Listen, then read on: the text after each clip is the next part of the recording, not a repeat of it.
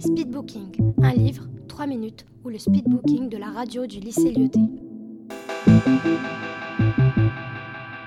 Ces deux fils au Maroc dans les années 30. Et son père se retient. Alors que d'habitude, il regarde les films. cultivée, C'était sur la Seconde Guerre mondiale. Mais euh, ça se passe pendant la, juste après la Seconde Guerre Bonjour chers auditeurs, nous nous retrouvons aujourd'hui sur une nouvelle chronique de l'émission que vous adorez tant, un livre 3 minutes. Je vais dès à présent vous parler d'un recueil de nouvelles écrit par Annie Saumon et publié en 2005 où nous retrouvons 8 nouvelles de types différents mais qui ont un point commun, elles parlent toutes de la Seconde Guerre mondiale.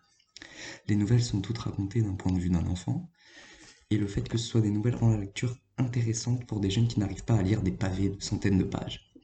On retrouve aussi un dossier à la fin qui est fortement conseillé pour les élèves de 3e. Alors, ce recueil dénonce les massacres, les fuites dans d'autres régions ou alors des réflexions plus posées sur la guerre. On a donc des histoires de genres totalement différents. Action, historique, course, narration avec des chutes. Je vais vous détailler une des nouvelles qui est ma préférée, dont le nom est La composition d'orthographe. Donc, cette histoire commence dans un village français où un lieutenant-colonel allemand a été abattu d'une balle de revolver deux jours auparavant. Sur les murs d'une école, des affiches ont été collées indiquant que si le meurtrier ne se dénonçait pas, 50 otages seront fusillés et que toutes informations utiles devaient être rapportées à la police.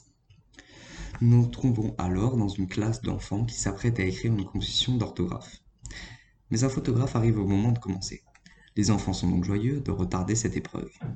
Le photographe était déjà présent dans ce village français quelques jours auparavant dans le but de faire un reportage. Il prend la photo des 50 gamins.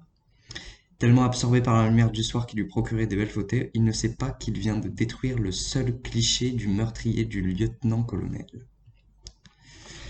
Euh, je pense qu'on a ici une très belle histoire dans le sens où le photographe vient en fait de tuer ses enfants car il était le seul à posséder des indices pour retrouver le meurtrier.